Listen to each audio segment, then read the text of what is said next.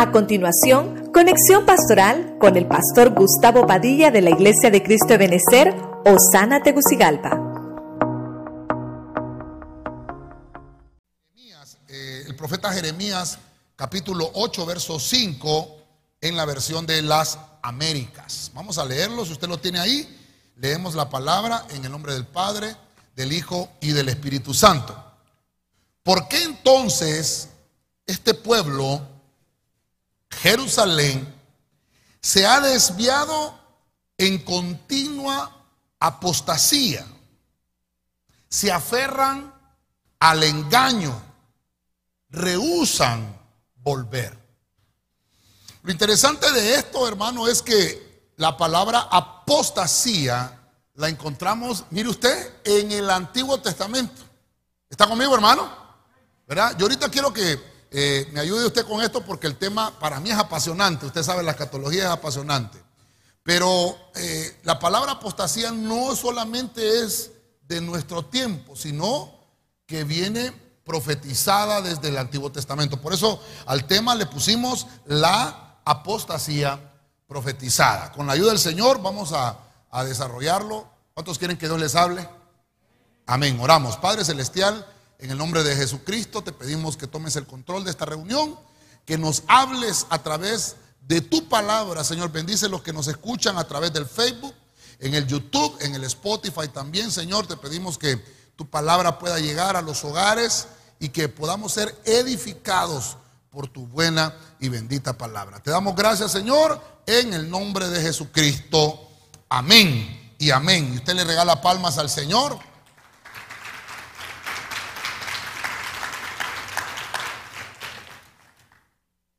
Mire usted qué interesante. Desde que el pueblo de Israel estaba eh, ya en la tierra prometida, en la tierra de Canaán, ya apostataba, ya estaba en apostasía.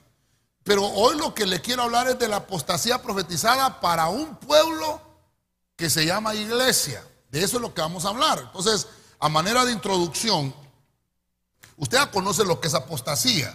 Solamente quiero tal vez poner un poquito de, de, gráfica acá y, hablar de lo que es Cristo. Cuando Cristo resucitó, lo vamos a poner hasta acá. Eh, acá tenemos, desde que Cristo instaura la iglesia en el Calvario, cuando Cristo eh, derrama sangre y agua, vamos a poner hasta acá. Yo creo que este rojo ya, ya se está desangrando. a este tiempo le vamos a llamar iglesia.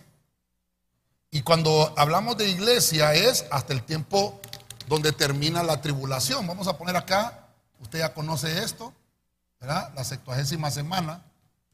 Sextuagésima semana. Terminamos acá. A todo esto, a todo esto también le voy a poner iglesia, perdone ahí como un postulado en apostasía.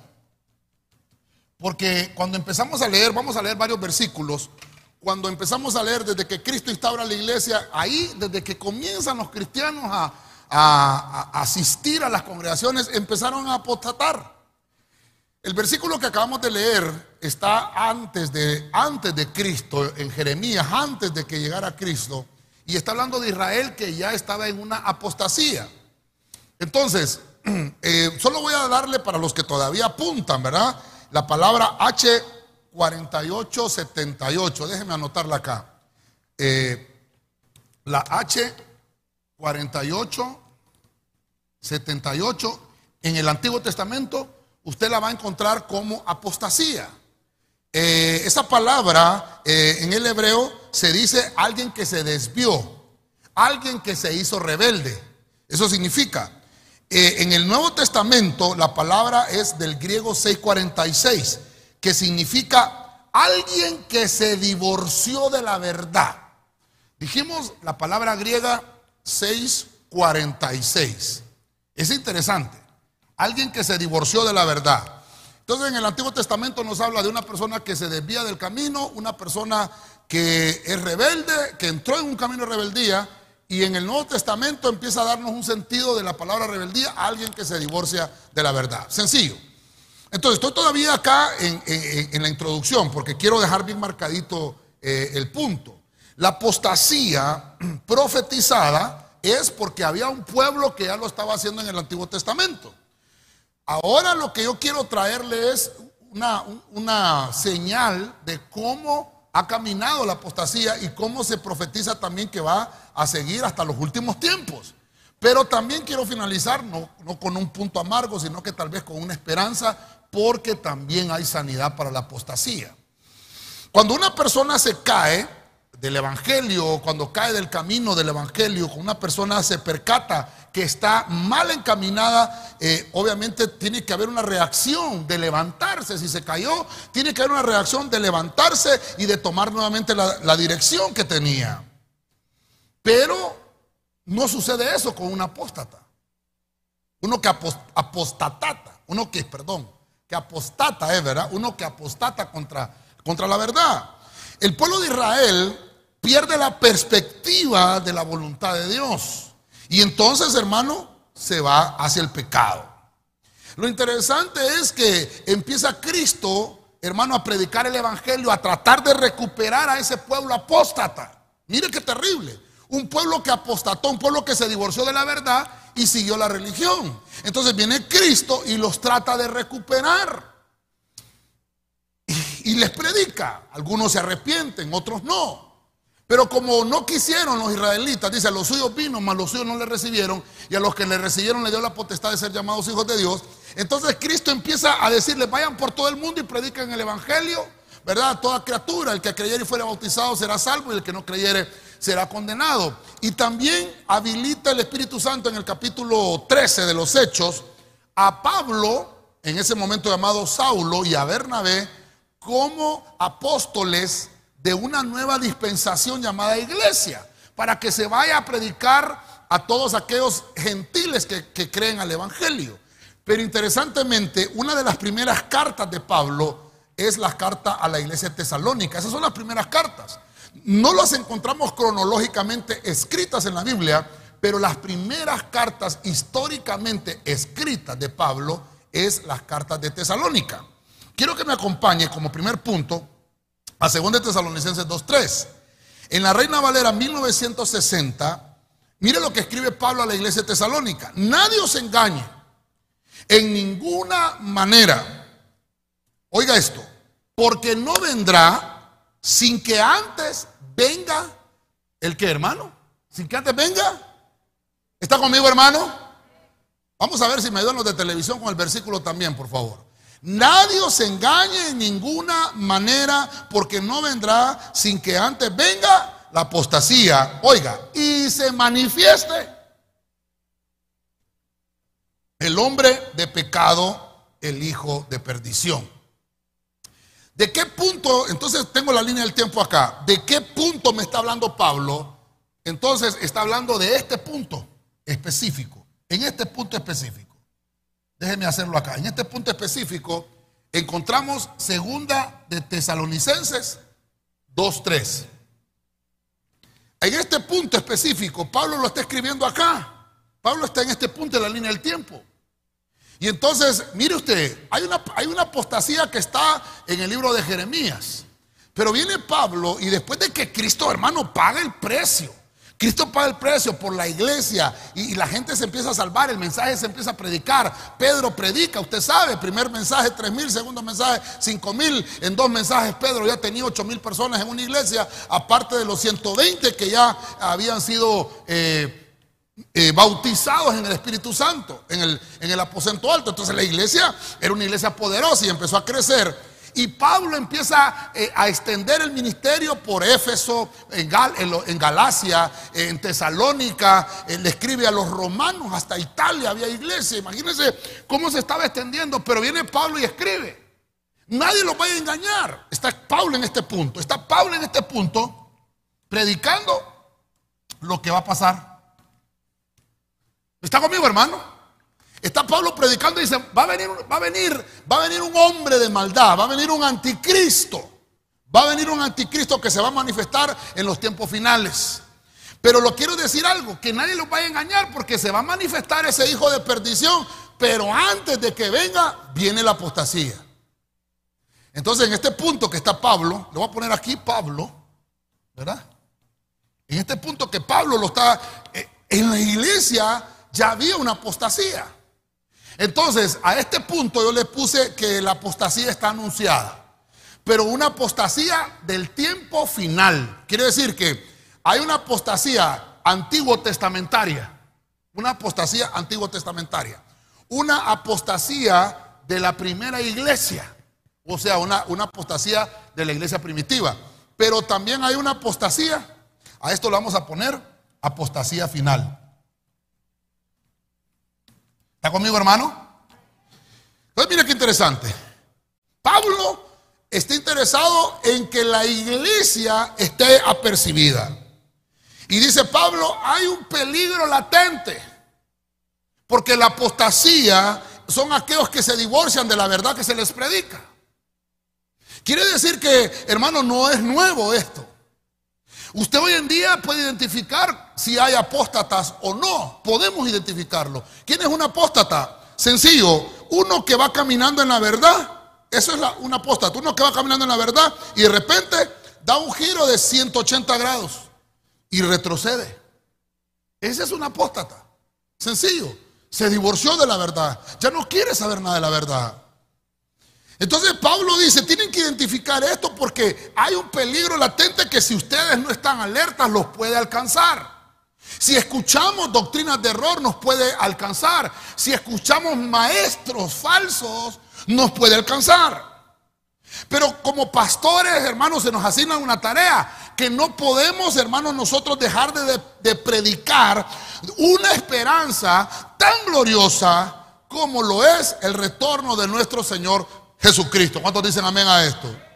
Porque nosotros, creo que me llevé el color acá, porque nosotros, hermanos, no vamos a ver a este hombre de pecado, porque la iglesia en este momento, y se lo vuelvo a escribir acá, la iglesia en este momento participa de un evento llamado Arpaso, donde todos nos vamos con el Señor. Y el enemigo no tiene nada que ver con la iglesia que no apostata, sino que una iglesia que crea la verdad que se le predica. ¿Cuál es la verdad? Dice Cristo, yo soy el camino, yo soy la verdad y yo soy la vida. Si usted lo cree, déle palma fuerte al Rey de la Gloria. A su nombre. Ok, vamos. Gálatas 3.1. Sigue Pablo todavía. Oiga, mire, mire la tarea de Pablo. Sigue Pablo y dice, oh Gálatas insensatos Estoy leyendo la versión Nuevo Mundo. ¿Quién los puso bajo mala influencia a ustedes? Ante cuyos ojos Jesucristo fue abiertamente representado. Oiga esto, fijado en el madero. El otro domingo tenemos Santa Cena, así que los invitamos a todos, ¿verdad? Verso 2. Solo de esto quiero enterarme de parte de ustedes. Recibieron ustedes el Espíritu, oiga esto, debido a obra de la ley o debido a oír por fe. Entonces, ¿quién ya estaba en apostasía? Está Pablo otra vez aquí. Cuando ya escribe, cuando ya escribe a Galacia, a la iglesia que está en Gálatas, Pablo, una vez que escribió a Tesalónica, él está anunciándoles, diciéndoles, tengan cuidado, hay un peligro latente, miren iglesia. Él escribe a Tesalónica, pero obviamente esas cartas tenían que ser llevadas a todas las iglesias que estaban en ese momento. Pero lo interesante es que le llegan noticias a Pablo. No había Facebook, no había YouTube, no había WhatsApp y no había nada de eso. Y le llega un mensaje a Pablo y le dicen, ¿sabes qué? En, Gala, Galacia, los hermanos de, de Gálatas, la iglesia de Gálatas, se han extraviado de la fe. Estos hermanos, eh, algo ha pasado. Entonces viene Pablo y los reprende y les dice, Gálatas insensatos. Complicado. Diga conmigo que no hay ninguno, pastor. Recibieron una mala influencia. Una iglesia influenciada. Una iglesia que recibe una mala influencia es una iglesia que se le predicaron argumentos falsos. No estoy hablando, mire, mire cómo estoy con esto y por eso estoy tratando de que usted lo mire en la línea del tiempo. No estoy tratando de decirle que esto es nuevo. No, esto empezó a pasar desde la iglesia primitiva. Diga conmigo, no me molesto, pastor. ¿A cuántos influencers seguimos nosotros en el internet? ¿A cuántos influencers? Porque esa es la palabra de moda hoy. Ah, es que tal, y tal es un influencer, que no sé qué, ¿verdad? Bueno, aquí puede encontrar un versículo de decirle, mm, tenga cuidado con los influencers que sigue. Porque quiere decir que son una mala influencia. No estoy diciendo que todos son malos, pero hay unos que se pasan, hay unos que tienen eh, sus canales de YouTube, de, Instagram y, cuentan lo que ellos piensan. Ellos, y todo el mundo es libre de poner lo que quiera en el Internet. Todo el mundo es libre de escribir lo que quiera, lo que se le antoje. Y escribir, iba a decir una palabra, pero argumentos falsos. Es que iba a decir barrabasada, pero ya lo dije. Pero cualquier, cualquiera puede poner lo que quiera en el Internet. El punto está si la iglesia, ya conmigo la iglesia, va a creer a esos argumentos. Por eso es que tenemos que tener cuidado, porque dice que a, a los Gálatas, bajo la mala influencia, y dice que ellos estaban bajo la sombra de una iglesia que se les predicaba un Cristo resucitado. Y bajo esa mala influencia, ya desde ese punto, ellos estaban apostatando contra la fe. Pablo les predicaba el Evangelio. Eh, había pastor ahí en la iglesia. Pablo los visitaba, pero estos llegaron y hermanos creyeron más. Mire hermano, hay gente que le cree más a los argumentos de un influencer y no le cree a la palabra que Dios ha puesto en la boca de un pastor. Estamos así, como los Gálatas. Hace casi dos mil años pasó esto. Tenemos al Espíritu Santo que nos ayuda a contrarrestar todo argumento contrario que pueda fascinar nuestros sentidos hacia el error. El único que puede convencerte y no va a ser mi palabra, ni va a ser tampoco una prédica que tú le compartas a uno que está apostatando que lo va a cambiar. El único que lo puede cambiar es el Espíritu Santo. Amén, hermano. Por eso es que es interesante que podamos ver esto, porque no somos nosotros con nuestras palabras o con nuestros argumentos que vamos a hacer que la gente cambie, sino que esa es la obra redentora del Espíritu Santo. Él es el que convence de justicia, de juicio y de pecado, y Dios quiere que todos procedamos hacia el arrepentimiento. Déselo fuerte al Rey de la Gloria. A su nombre. Amén. ¿Me ayudan con la pizarra y le damos vuelta, por favor? Perdónenme que lo que teníamos que haber hecho es poner dos pizarras, ¿verdad? Vamos a leer Mateo 24, 12. Arcas Fernández. Oiga esto. Mire, mire Cristo acá, cómo está eh, predicándonos. Mateo 24, 12. Será tanta la maldad reinante. Mire, mire, por eso el tema yo le puse apostasía profetizada. Será tanta la maldad reinante que el amor de mucha gente se enfriará. Verso 13. ¿El 13 de qué habla, hermano? ¿De, qué habla el 13? Habla rebeldía para que esté en la, en la oscuridad, pero para que esté en la luz. ¿Qué habla el 13? Prosperidad. Entonces dice, dice el 13, pero el que se mantenga firme, ¿hasta dónde? Hasta el fin. Ese se salvará.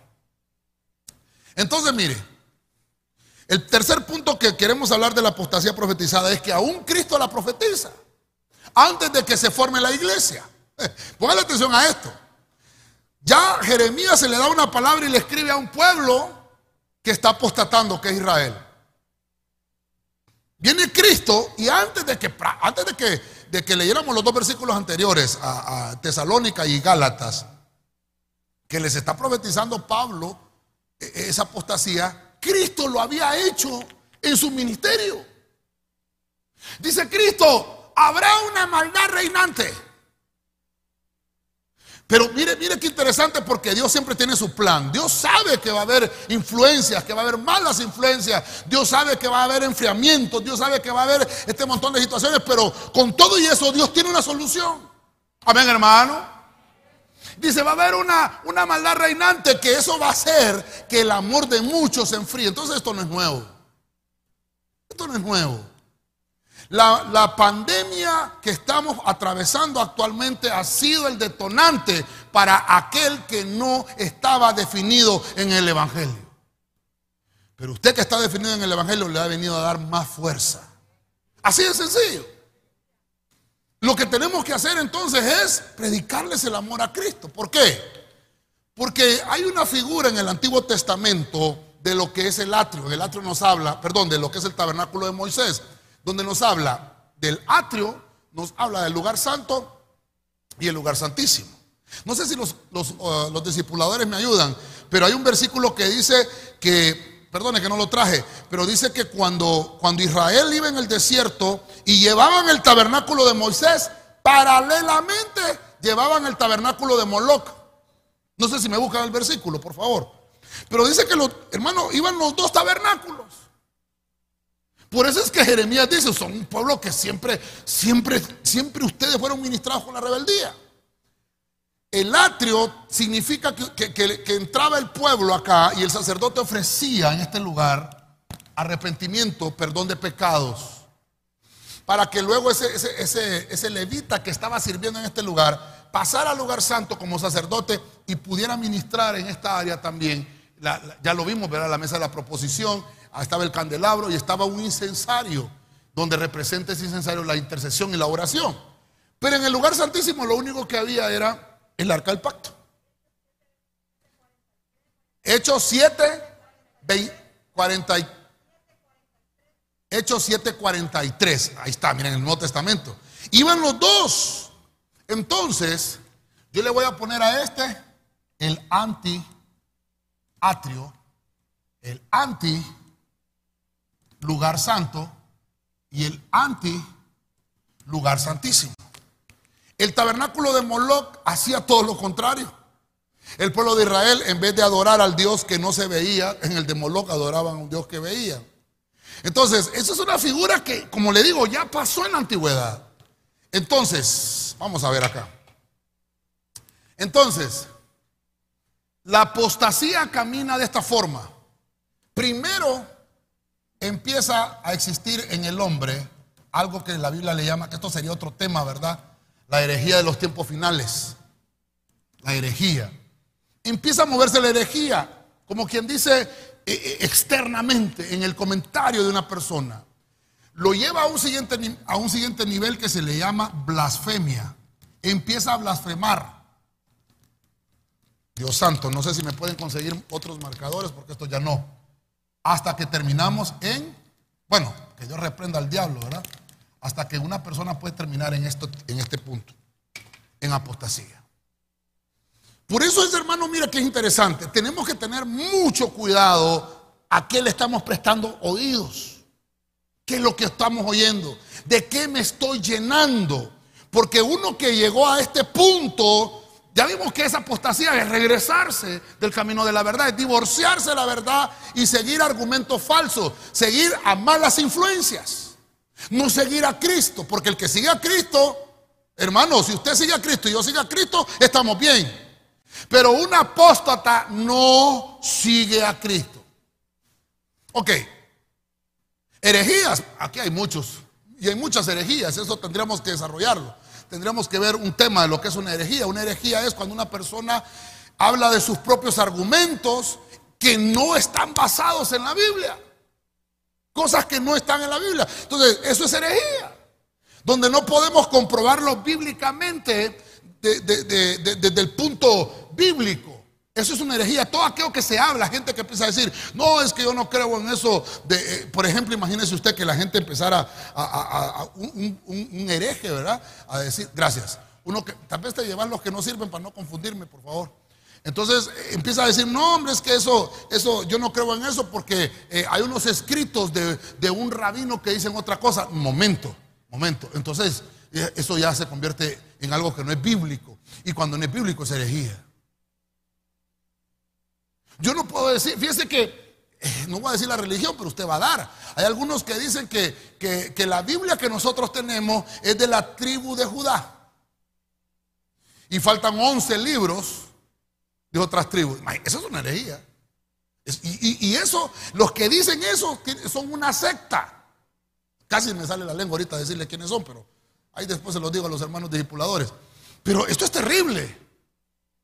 Porque la Biblia fue dada a un pueblo y, y la Biblia fue escrita para los que vivimos en el planeta Tierra. Y para que nosotros fuéramos testimonios al cosmos. Y vino Cristo a, este punto, Cristo vino a este séptimo planeta del sistema solar para derramar su sangre una sola vez y para siempre. Amén, hermano. Esa es la verdadera palabra, porque de tal manera amó Dios a este mundo, porque de tal manera amó Dios al cosmos, dice el verdadero original, que mandó a su hijo unigénito para que todo aquel que en él crea no se pierda, más tenga vida eterna. Yo no me voy a salvar creyendo en un pedazo de madera, yo no me voy a salvar creyendo en un pedazo de yeso, no me voy a salvar creyendo la teoría de un hombre que se le apareció un ángel en el, en el tiempo pasado o una mujer que se le reveló no sé quién. No, no, no. Nosotros vamos a ser salvos creyendo únicamente que vino Cristo, el Hijo de Dios, a derramar su sangre para que usted y yo podamos entrar al lugar santísimo. Déselo fuerte al Rey de la Gloria. Cuando una persona se empieza a llenar de esos argumentos, va camino a la blasfemia. Hay muchas blasfemias. Hay blasfemia para el, Padre. Esta es una. Hay blasfemias contra el Hijo. Al, Señor, hermano, los fariseos, los, los saduceos y todos los feos, ¿verdad? ¿Cómo blasfemaron contra Jesús? Pero hay una blasfemia que dice la Biblia, creo que hay un tema de esto, que no va a ser perdonada.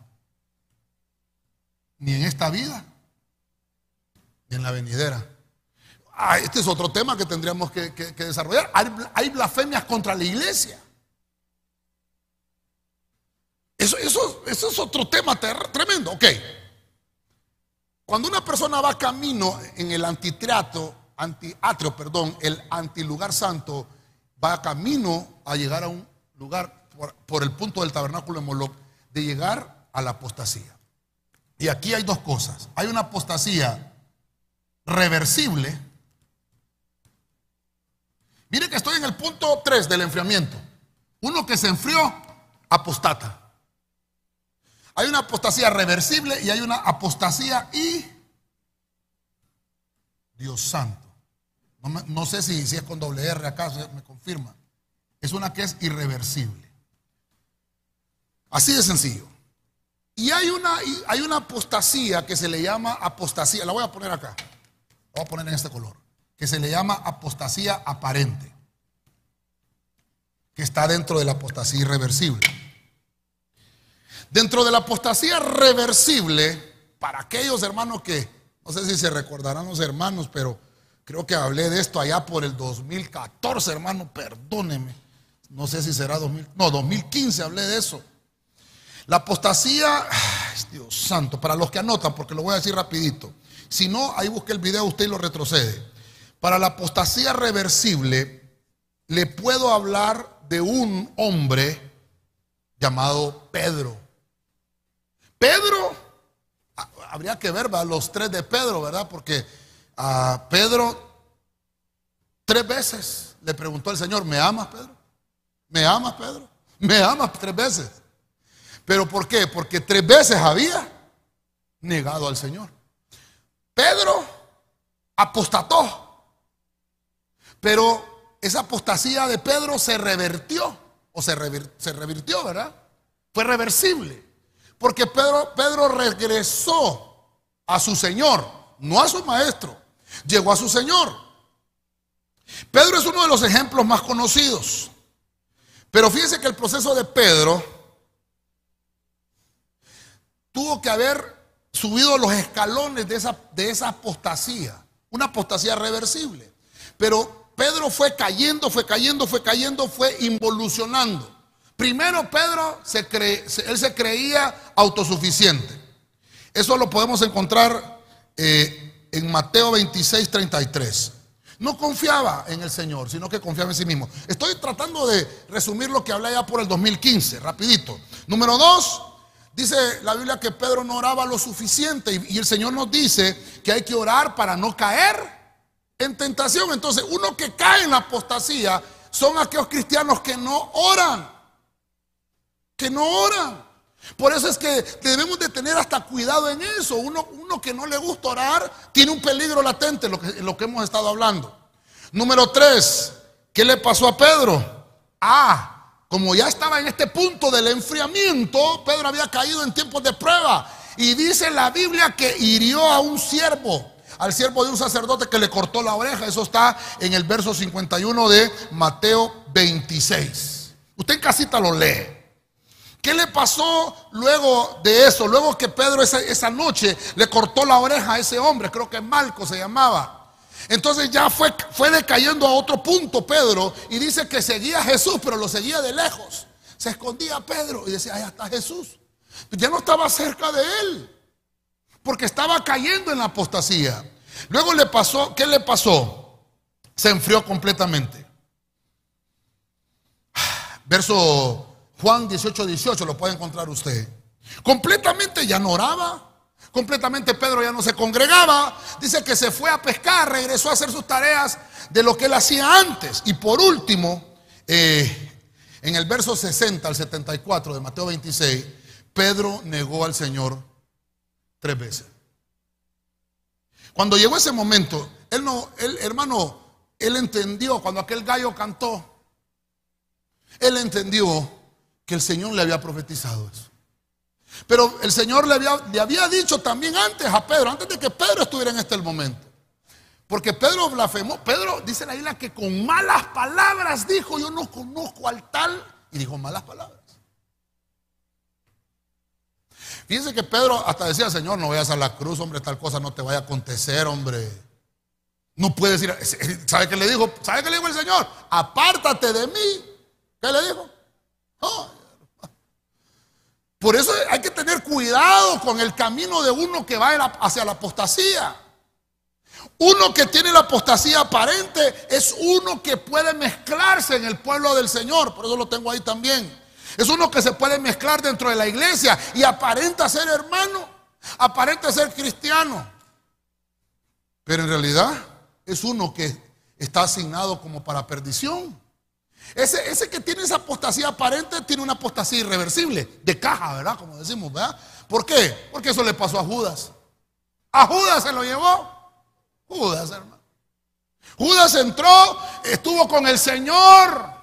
A Judas lo pastoreó el mejor pastor. A Judas, hermano, eh, le enseñó el mejor maestro. Eh, el mejor líder de la iglesia estuvo con Judas. Por eso, hermanos, que hay gente, hay gente que cae en estos puntos y la iglesia tenemos que entender con quién estamos tratando. Porque hay unos hermanos que no van a regresar.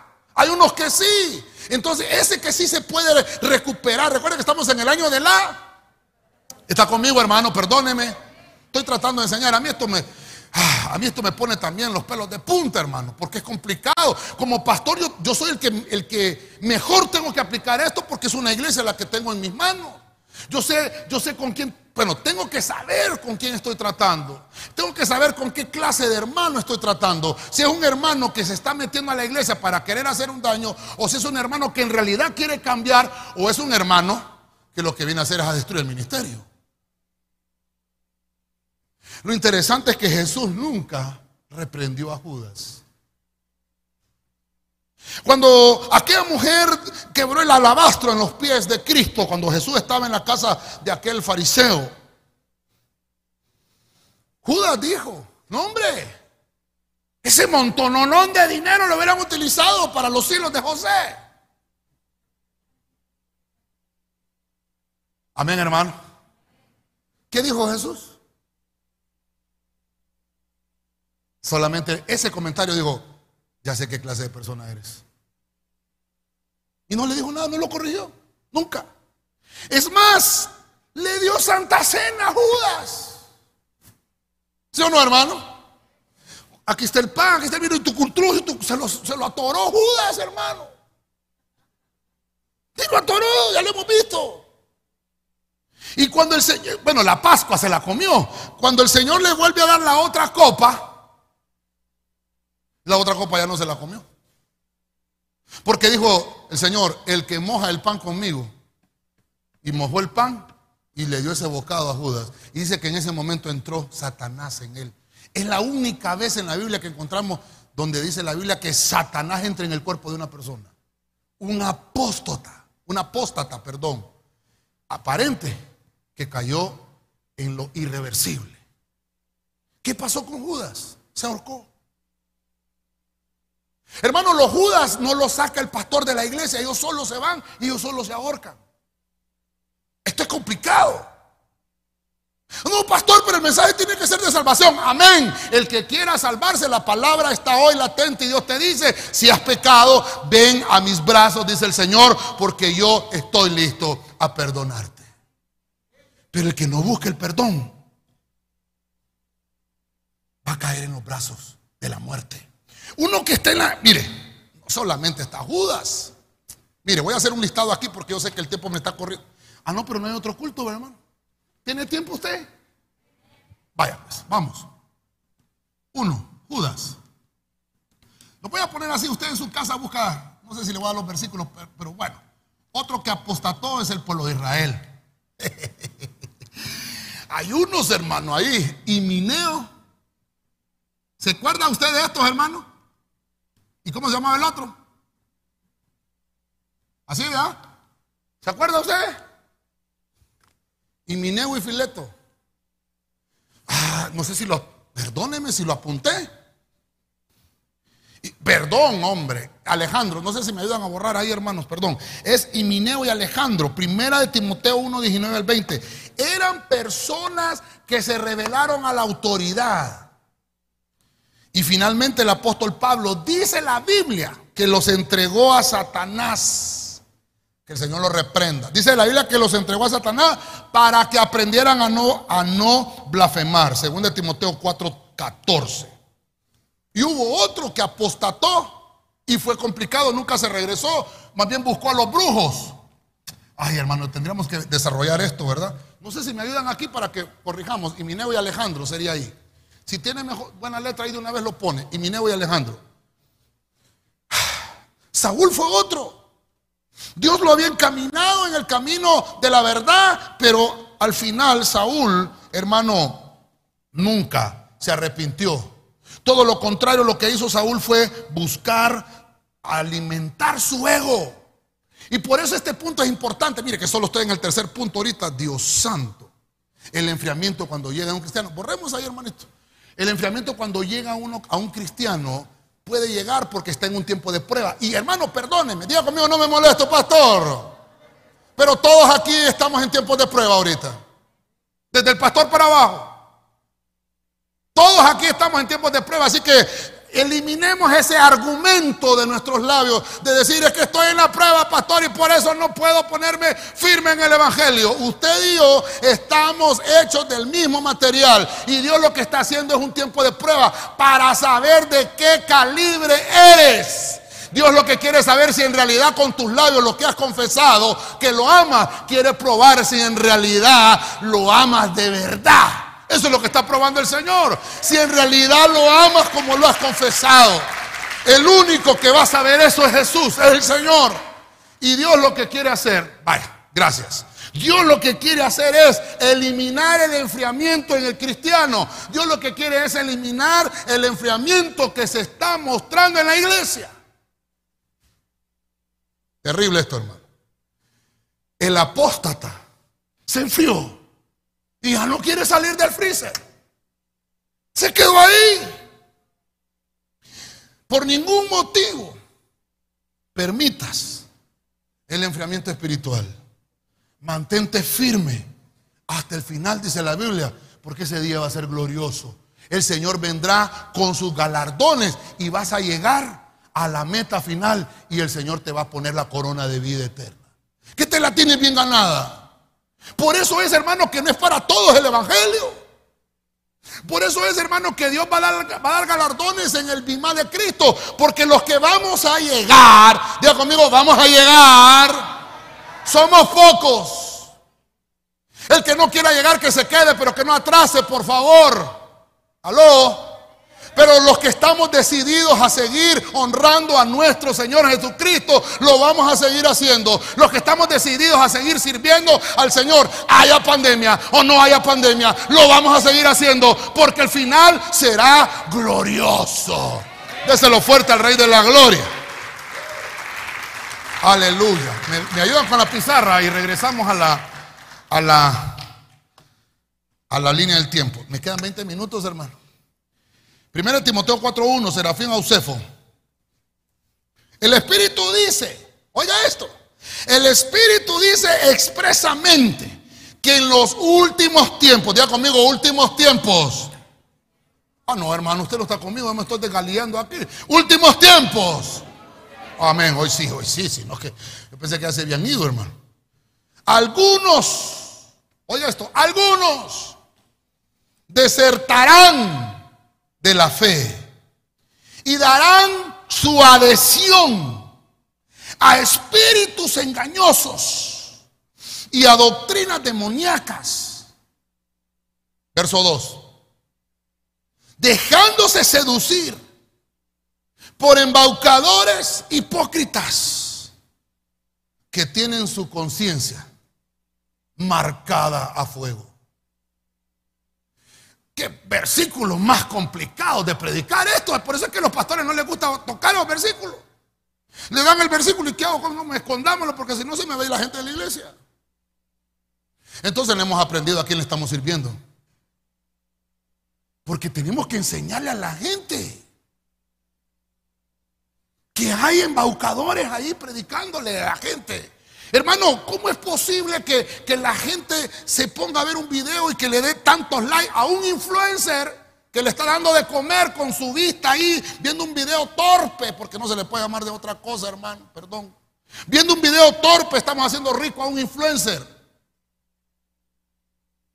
Y cuando vamos a ver los, los, canales evangélicos, en YouTube estoy hablando, o en Facebook, y queremos ver algo edificante, inmediatamente cambiamos el canal. Este, este, este, este apóstata va a un camino complicado, porque después del enfriamiento cayó en la deserción. Está apostatando, está en un camino complicado. Está en un camino complicado. Uno que empezó a escuchar argumentos. Y mire lo que le está, diciendo Pablo a Timoteo. Ya Pablo está caminando en su evangelio, está caminando predicando a la iglesia. Y ahora tiene que mandar a Timoteo como pastor porque están necesitando un pastor en otro lugar. Y los que están en esa iglesia, ninguno de los que está ahí da la talla para ponerlo de pastor. ¿Está conmigo, hermano? Y tiene que mandar Pablo un hijo suyo. Pablo, te vas para esa iglesia. Perdón, Timoteo, te vas para esa iglesia. Y le vas a ir a enseñar. Pablo está aquí, 90 años después de Cristo. Y habían problemas. Ya habían apóstatas. Ya habían malas influencias. Y no había internet. Y mire todo lo que había. Ya había distorsión de la verdad. Provocó la deserción de mucha gente. Entonces, Pablo le dice, el Espíritu expresamente lo ha dicho. Se van a levantar personas que van a desertar de la fe y, se van a unir. Mire, qué terrible esto.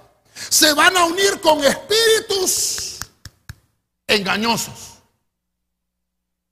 Hermano, ¿cuántos tenemos el Espíritu Santo aquí? Perdón, ¿cuántos tenemos el Espíritu?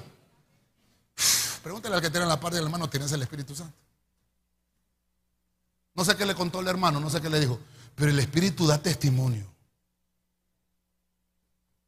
Tú te puedes adherir a ese hermano porque te da testimonio ese hermano. Pero cuando tu espíritu es distinto, no hay conexión. No te puedes pegar con él.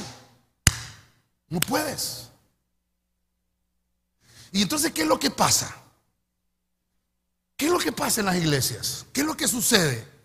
Hay una apostasía que ya está profetizada por los profetas, por Cristo, y ahora estamos viendo a Pablo. Ya vamos a leer a Pedro también. Pero Pablo está preocupado. Porque les está mandando y está diciendo, van a venir. Y de después, después se da cuenta Pablo que los Gálatas cayeron en esa situación. Dios santo, dice Pablo. Y ahora tienen que mandar a Timoteo para resolver esa situación porque hay unos que ya se fueron de la iglesia. Hay unos que, se, que desertaron del camino del Evangelio por estar escuchando a personas con malas influencias, con argumentos de mentira y personas que estaban distorsionando la verdad dentro de la iglesia. Y entonces le dice, hay, hay doctrinas demoníacas, Timoteo. Tu trabajo es ir a, a desenmascarar ese tipo de persona que no predican la verdad. Mira el trabajo de Timoteo, un cipote, un muchacho. Un muchacho. Pablo le está delegando eso. Pablo está preso. Pablo está preso, no podía hacer muchas cosas y por eso mandaba delegaciones. Y entonces dice Pablo, se dejaron seducir por embaucadores hipócritas. Que su conciencia ya la marcó el fuego. Tienen la conciencia cauterizada. Le estoy leyendo la versión Serafín Ausef. Si nosotros empezamos a predicar incansablemente la verdad, se empezará a marchitar el error. ¿Cuántos creen eso, hermano? Pero si nosotros no predicamos la verdad, Voltea a ver a los que tienen que la par, mira a los que tienen que la par. Estos hermanos les gusta la escatología. Los que no vinieron, pastor, no les gusta la escatología. No estoy diciendo que sea malo, pero tenga cuidado. ¿Por qué? Porque puede venir cualquiera de estos que dicen ahí, que se van a adherir, van a venir espíritus engañosos, doctrinas demoníacas, seductores, embaucadores, hipócritas, y aquellos que tienen una conciencia cauterizada, y le van a sobar y lo van a engañar. Y va a provocar deserción. Va a pensar que está en un buen lugar. Aquí me siento bien. Sí, pero te están chineando el pecado. ¿Por qué te sientes bien? Porque te están chineando el pecado. ¿Estás en la verdad? Yo me siento bien. Es que esto no es de sentir. Esto es de tener la certeza. ¿Qué es la fe? ¿Qué es la fe? Es la certeza Es la certeza de lo que usted está esperando. Ah, es que estoy esperando un carro y tengo la certeza. Válido. Pero si usted por ese carro va a dejar la iglesia porque nunca llegó. Ah, no, es que fíjese que yo fui a esa iglesia y viera qué pobreza en la que estaba. Sí, pero no le eche la culpa a la iglesia. ¿No será que usted es un desordenado financieramente hablando? ¿Le debe a Mundo y Raimundo? Y no le eche la culpa a la iglesia. Aló. Sin embargo, hay otros que solo vine a la iglesia, pastor, y Dios como me ha bendecido. Claro, porque te has adherido a un espíritu de verdad. Y la verdad funciona con el justo. Pero con el que no practica, hermano, diga conmigo, no me molesto, pastor. Qué terrible fuera que usted ya días no ve a un hermano que viene a la iglesia, ya no lo ve, porque ese hermano no viene a la iglesia porque le debe a usted. Aló. Y el hermano Perencejo, a saber, a saber si fue que le dio COVID, pastor. No, ¿no será que le debe y por eso no viene?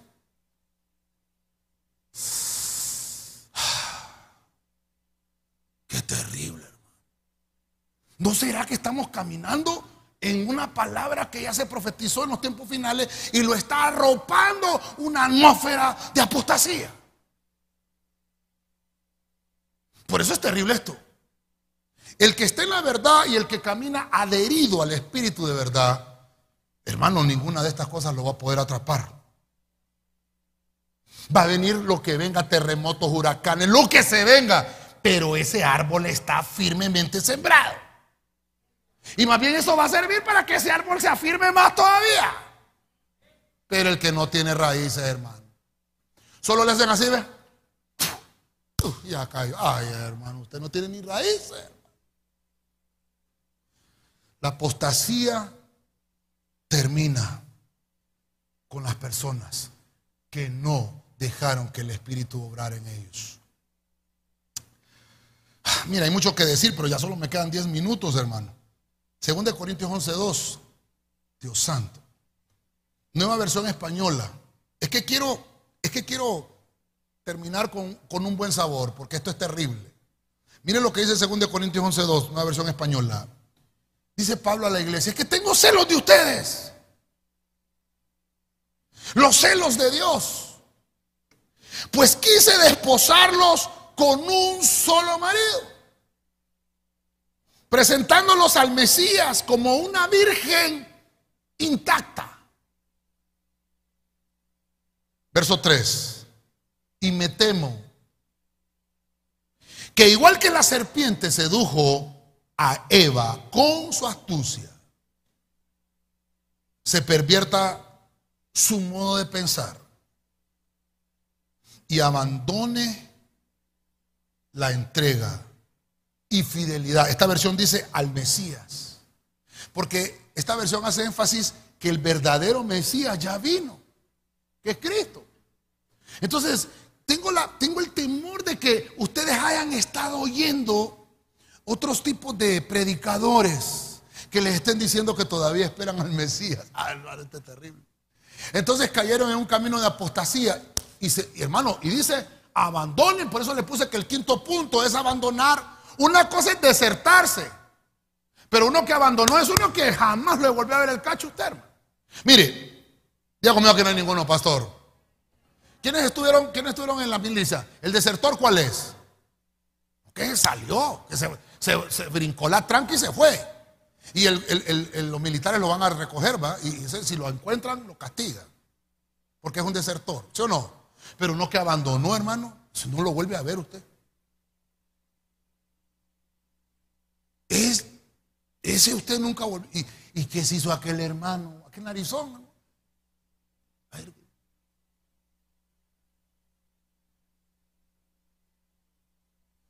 Juan 6:66. Apúntelo. Está Cristo predicando. No está predicando ningún apóstol. Está Cristo predicando. Juan 6:66. ¿Solo me confirman? Juan 6:66. Y dice que le voy a decir Pedro, Señor, la gente está yendo. Esa palabra que, que predicaste está bien fuerte. Cambiemos ahí el tema, Señor. ¿Qué le contestó el Señor? Juan 6:66, la marca del anticristo. ¿Te quieres ir tú también, Pedro? Así es, hermano, estoy bien. Juan 6:66. ¿Perdón? Sí, pero el 66, ¿cómo dice?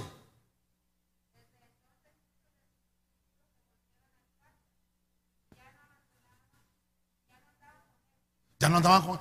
En el 666, como decimos, se la dieron, hermano. Y en el 67 le, pregunta, bueno, creo que Juan, creo que Pedro le dice, ¿verdad? Es Pedro, pero en, en otros evangelios parece que son los discípulos que le preguntan, Señor, la gente está yendo. A Cristo, el Señor, a Cristo el Mesías, a Cristo el Hijo de Dios. Él le fue la gente.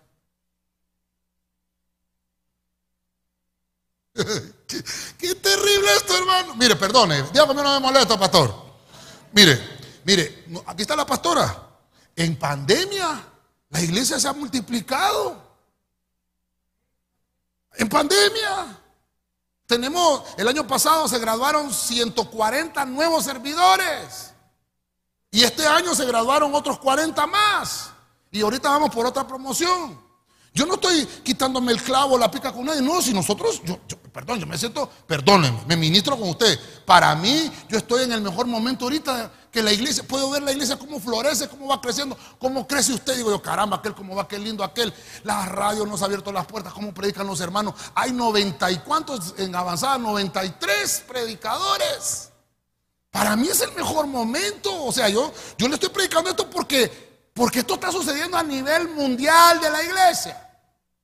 La iglesia, un montón se están. ¿Qué está pasando ahí? Se está acercando a este punto. Y de repente, papá. Y el hermano, me, me quedé. Sí, papá, porque el camino que andabas era camino torcido, papá. Es que por eso dice la Biblia, ahí va a ser el lloro Ok, ¿quién es el que va a llorar? El que se le predicó que iba a venir ese día. Y va a decir, Señor, se cumplió. Ah, pero ya es muy tarde. Es mejor creer ahorita. El abandono es cuando te distrajeron de la fe. Vuelvo a repetirle, ¿qué es la fe? Es la certeza de lo que se espera, la convicción. ¿Qué es lo que yo no estoy viendo? Entonces, mire, por eso tengo esta, esta, gráfica para que usted se la sabe de memoria. Esto no es un puente que hice yo, no, es un dibujo. Para que entendamos que esto está predicado desde hace, por eso le puse apostasía profetizada. Va a venir un momento que lo, cuando sucede el arpazo, aquellos que se les predicó y se apartaron, se divorciaron de la verdad. Suena mejor, ¿verdad? más diplomático, no decirles apóstatas, sino te divorciaste de la verdad, entonces te van a meter aquí. Y por eso termina diciendo ese versículo, el que, el que se mantenga firme hasta, hasta el final. Dice, será salvo. Sí, pero galardones ya no hay. Porque aquí termina. Ya después para acá viene el Señor, hace el Armagedón, vence a todos sus enemigos, viene, viene el, el milenio. Pero la apostasía termina aquí. La apostasía comenzó tiempo pero tiempo muy corto cuando la iglesia comienza.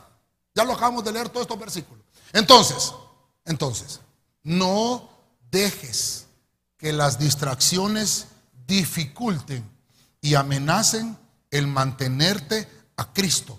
El de mantener a, a la persona de Cristo en tu vida como ese centro como el centro de tu vida. No dejes que te distraigan las dificultades de tu fe en Cristo Jesús.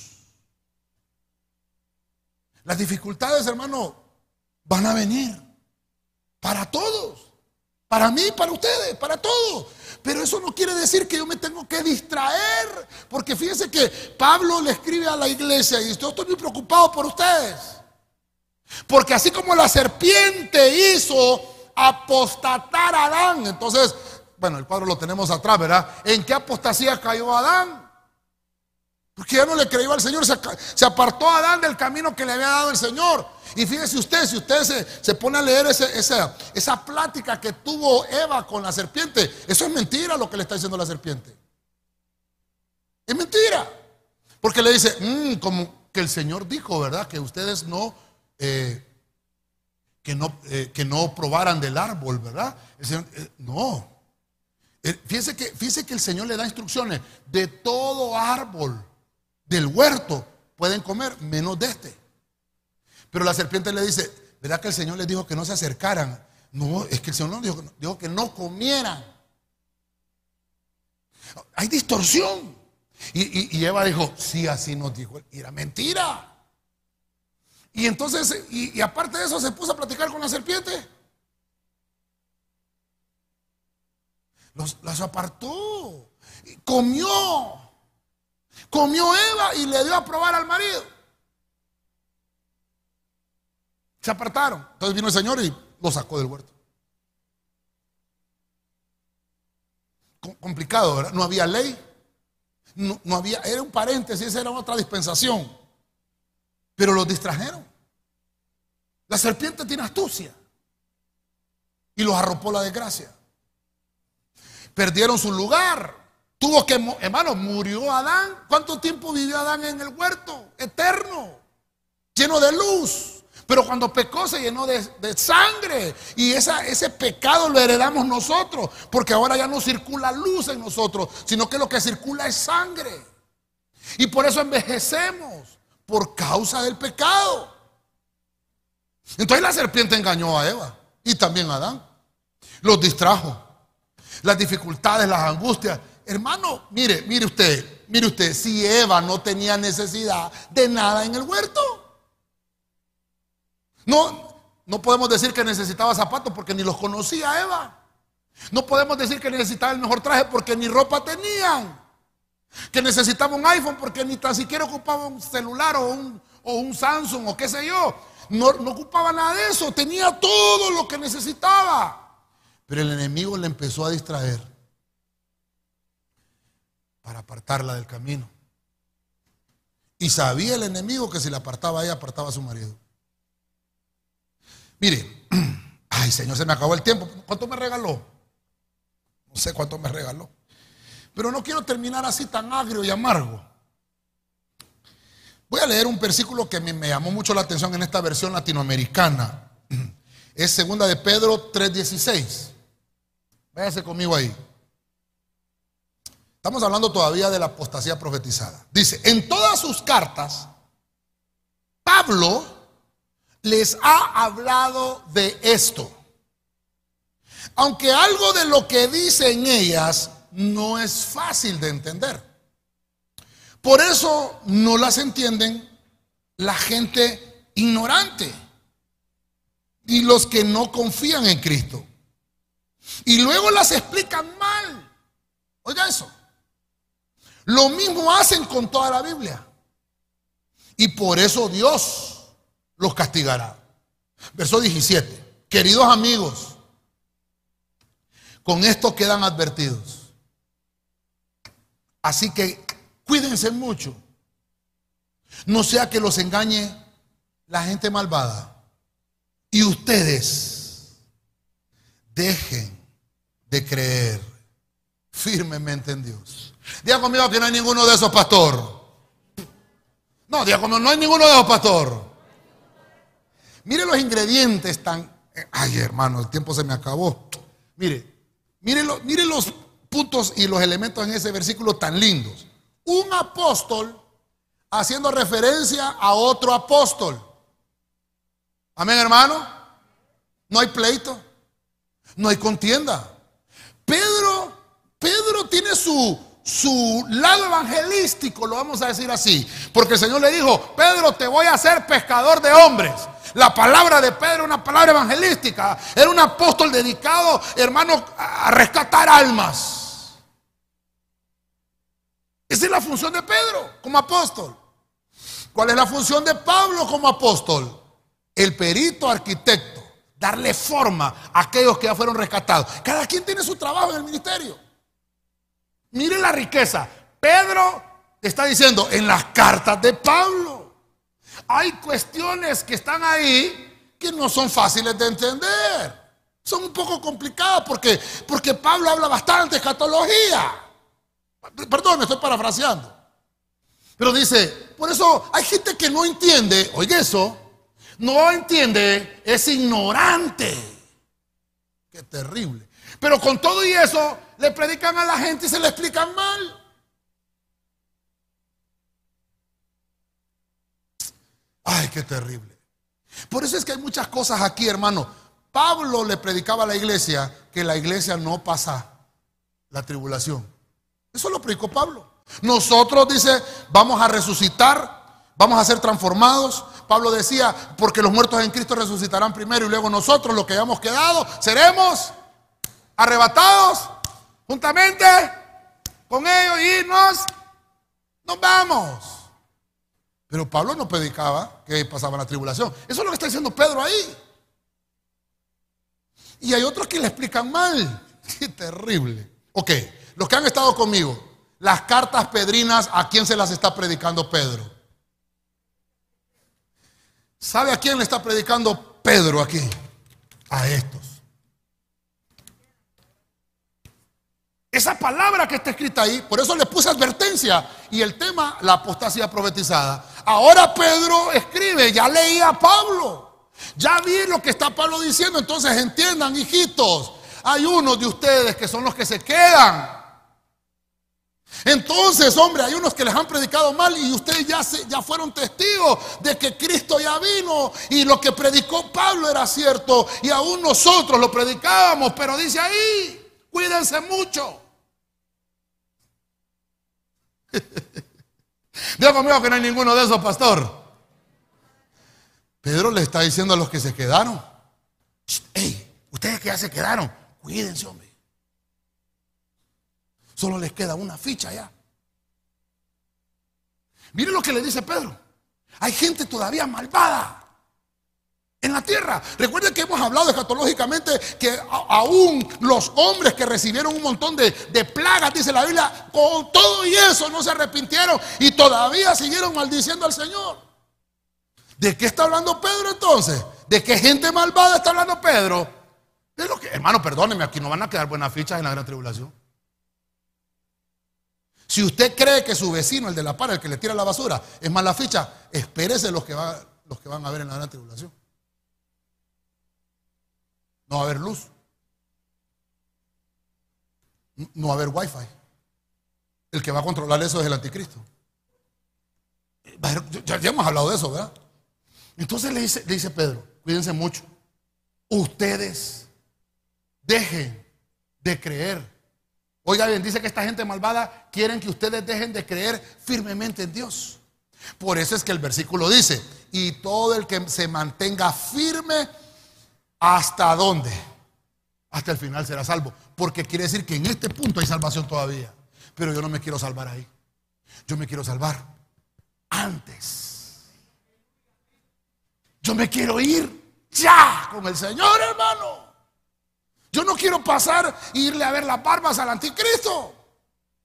Solo para confirmar en realidad si lo que decía la Biblia era cierto. No, yo creo hoy yo creo que el Cristo que vino a morir por mí no quiere que sufra, porque Él vino a pagar todas mis dificultades, Él vino a pagar todas mis angustias y pagó el precio de toda enfermedad para que yo esté sano. A ese Cristo alabo yo, a ese Cristo adoro yo, porque sé que vino a rescatarme antes de tiempo.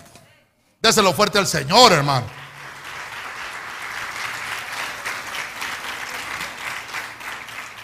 Cuanto más conozcamos a Cristo y la palabra que nos fue entregada en nuestra mano, habrá menos probabilidades de ser engañados.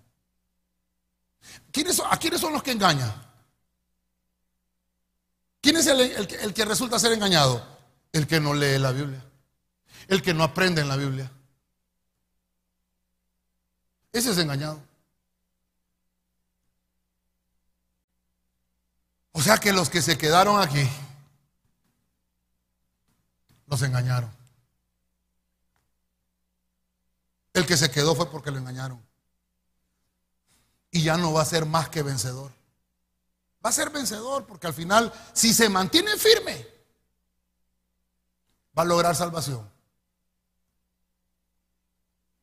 Y Apocalipsis 24, si no me equivoco, dice que van a cortarle la cabeza. O sea que no va a ser bonito el fin. Van a perder la cabeza. Por eso es que le puse a esto advertencia, es un cuidado continuo. Esto es, hermano, de que todos los días yo tengo que caminar con pies de plomo, todos los días, haya pandemia o no. Yo tengo que caminar todos los días viendo a Cristo. Todos los días que yo no me estoy saliendo del camino, aquí voy. El camino de la verdad, aquí voy. Vamos, otro día, aquí vamos. Otra Santa Cena, aquí vamos. Otro ayuno, vamos, aquí, aquí todos los días. Un cuidado continuo. Porque si de repente, hermano, por poner la mirada en otras cosas, me voy a torcer y me voy a salir del camino. Y cuando menos acuerde, voy a estar en un camino de apostasía. Por eso es que es complicado esto, hermano. Mire, yo voy a finalizar. Por fin, pastor, por fin. Le dije que el tema es apostasía profetizada. Entonces el último versículo que voy a leer es una profecía de Oseas. Es un profeta menor. Pero mire la poderosa palabra que tiene Oseas. Váyase conmigo. Oseas 14:4, versión de las Américas. Yo sanaré su apostasía los amaré generosamente. Pues mi ira se ha apartado de ellos. Me ayudan con un fondo musical, por favor, los de alabanza. Entonces, mire usted, ¿cómo quiero terminar esto? Hay perdón todavía. Hay perdón todavía. Y, lo que me, me interesa, ese punto que dice, sanaré su apostasía. ¿Quién es el que puede ser sano? ¿Quién es el que puede ser sano de la apostasía? Ya vimos que Judas no se pudo sanar. Israel, hay un pueblo complicado que es la isla que hasta la tierra se los tragó, Datán, Adirán y Coré. Se los tragaron en el desierto. Ya vimos a Emineo y Alejandro, ¿verdad? Que el apóstol los entregó a Satanás. Vemos un Saúl complicadísimo. Pero entonces ¿de quiénes son estos que ahora Oseas profetiza? Por eso el tema apostasía profetizada. ¿Quiénes son estos que, que Oseas dice, yo los voy a sanar? Arrepiéntanse. Hay todavía amor para ustedes. Cuando nuestra conciencia está cargada de culpabilidad, debemos recordar que la misericordia de Dios nunca falla. La misericordia de Dios nunca falla. Dios siempre está del lado de aquel que se arrepiente. Yo, traté de mostrarle hoy estos, estos siete pasos de una profecía de apostasía. Pero quiero finalizarlo con este punto de perdón. Porque pienso que todavía, si hay alguien que está escuchando esta prédica, que se ha sentido desanimado, que se ha sentido destrozado, afligido, angustiado. Y tal vez hasta pecado y ha cometido herejías, incluso blasfemias, todavía puede regresarse de ese camino. Todavía puede retroceder de ese camino. Porque la misericordia de Dios nunca falla. La misericordia de Dios todas las mañanas es nueva cuando nos levantamos. Tal vez cantamos de por tu gracia y tu perdón. Quiero finalizar. Hablé de la apostasía profetizada.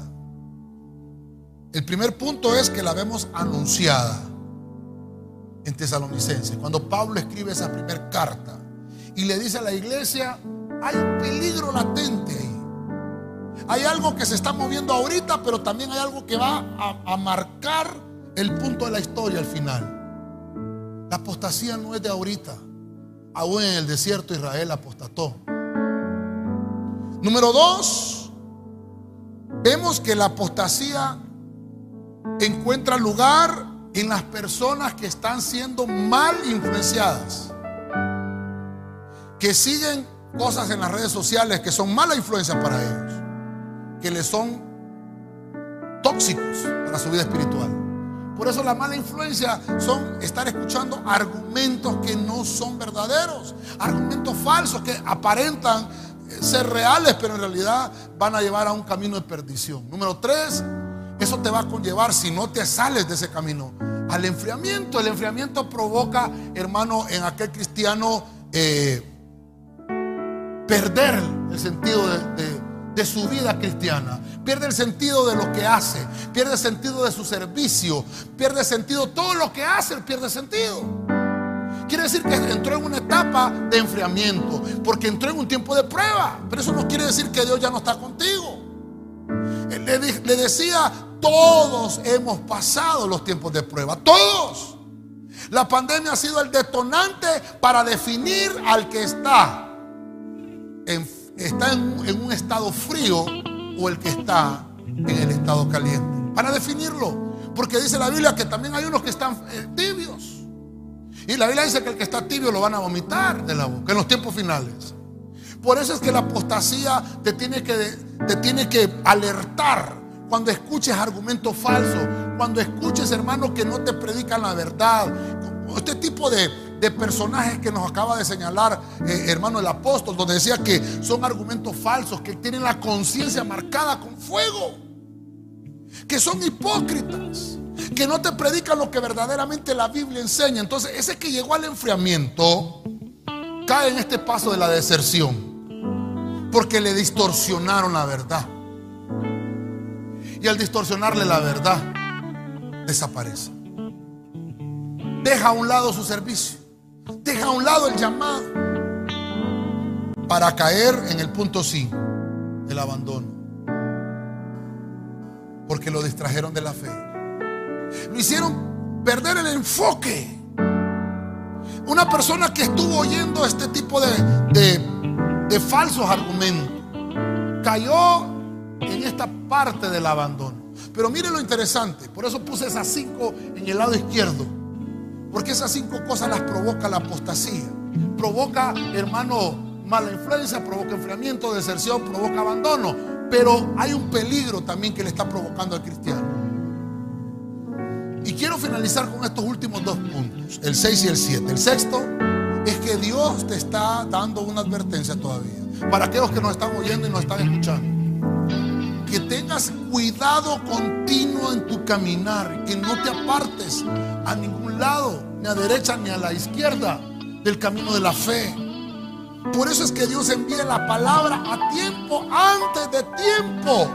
Y todavía si estás fuera de tiempo, Dios todavía te envía esa advertencia. Para que te regreses a lo Pedro.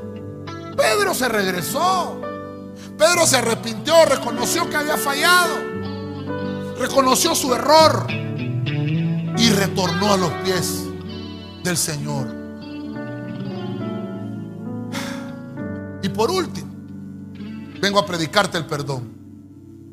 Que Dios todavía tiene sus brazos abiertos. Si todavía esta prédica está llegando a tu casa, a tu hogar, a tu familia, a tus oídos, es porque Dios te dice, quiero poner sanidad espiritual en tu cuerpo. Mire que todo el mundo hoy está preocupado por la sanidad corporal.